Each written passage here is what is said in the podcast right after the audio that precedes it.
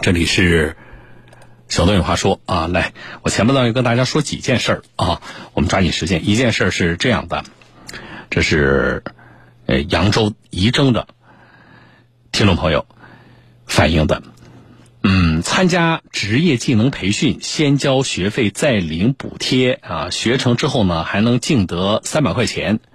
早在二零二零年底，扬州仪征的一群幼儿园的老师就奔着这样的好事儿啊，在扬州市的一家培训机构报了名了。那就是就是你来培训，但是呢，你要先交学费，交完学费之后呢，你能够这个领到补贴啊。那么这个补贴比你学费还多三百块钱，就是所谓的净赚净得三百元，是这个意思啊。好。这是二零二零年底的事情，现在现在都二零二二年了。这些报名的呃幼儿园老师们，不但补贴没有能够领到，连学费也打了水漂了啊！这个事情各位注意来听。就是国家有这个补助，呃，学费是一千二，然后那个补助下来就是多三百块钱，就是给我们一千五这样子，然后我们就嗯，因为好多人都在报，我们也报了。花女士介绍。二零二零年十二月，扬州启迪培训学校对外宣称，通过他们报名参加保育员资格证培训，先交一千二百元培训费，拿到证书后可以获得一千五百元补贴。这也意味着，不仅培训不用花钱，还能净得三百元。花女士和同事报了名，然而所谓的培训只是走过场。培训的话，也就就是嗯，考试之前，嗯，假如九点钟考试了，八点钟去培训了一下，就这个。即便如此，花女士他们还是顺利通过考试，拿到了证书。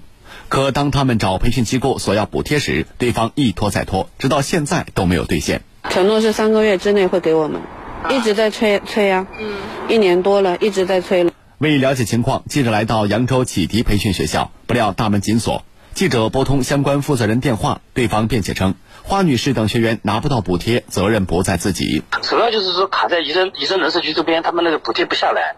关键是这个问题。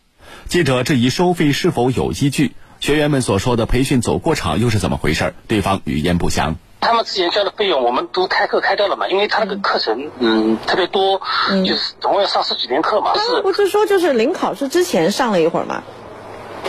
对啊，临就是临考试之前上课，因为我们还有招招生成本的，对吧？还有运营成本，是不是？记者为此来到仪征市人社局，一位负责人介绍，他们已经接到相关投诉。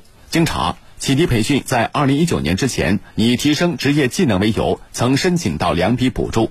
为防止虚假培训冒领补贴，从二零一九年开始，他们对培训机构的资质、培训流程加强了监管。对方申报领取补贴的学员超过二百五十人，却提供不出相关证明材料，因此被拒绝。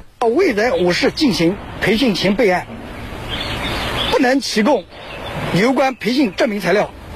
经过调查走访。多数学员也如实反映，并没有在该校接受完整、规范的培训，加强培训资金审核管理，资金严格把控是我们应尽的责任。所以，我们仪征人社局拒绝了他的申请。这位负责人表示，他们将强化职业技能专账资金申领的全流程监管，坚决遏制套取补贴的行为。同时，呼吁市民提升职业技能时，要选择在人社部门登记备案的培训机构。目前，扬州的职能部门已经介入，要求启迪培训学校限期内退还花女士等学员的培训费。我觉得这个处理的挺好的啊，事情不复杂，但是呢，有机构介入要求退费。呃，刚才大家听到仪征市人社局那段话说的这个铿锵有力的，哎，政府部门需要这样铿锵有力、底气十足。为什么？在各种场景当中。想着办法的钻空子骗国家补贴的事儿，我们见得多了，对不对？我们曾经报道过多少起新能源车骗补的这样的案例？国家为什么发补贴？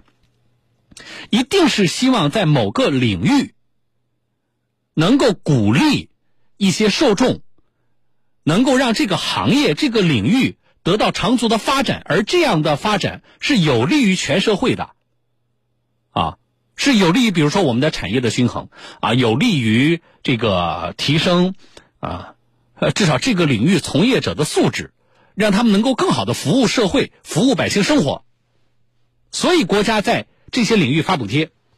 但是你就发现呢，有一些人就觉得国家的钱好赚啊，这个补贴吃起来香，绞尽脑汁钻空子。在这个过程里面，我们也确实发现的是什么呢？就是有的我们基层的个别的职能部门，啊，确实也不够负责任，没有把这笔钱给看好、管好、用好，而且，呃，在这个过程里边啊，有一些机构，他没有资质，他怎么能够拿到补贴的？他的申申报的材料真的还是假的？那职能部门的人怎么审核的？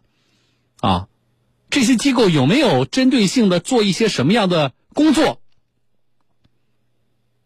是否涉及到违规违法甚至贪腐？就是这里边，像这一类的这个呃事情，一些案例报道出来之后，你总会让人啊引起啊大家的一些猜测，所以我们就需要什么呢？我们就需要。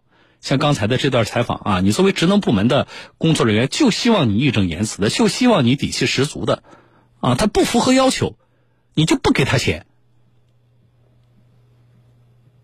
把老百姓的这个钱看好用好，啊，还有这种打就是动歪脑筋的，啊，这样的这个机构，显然他是在研究国家政策的。那么像这样的机构。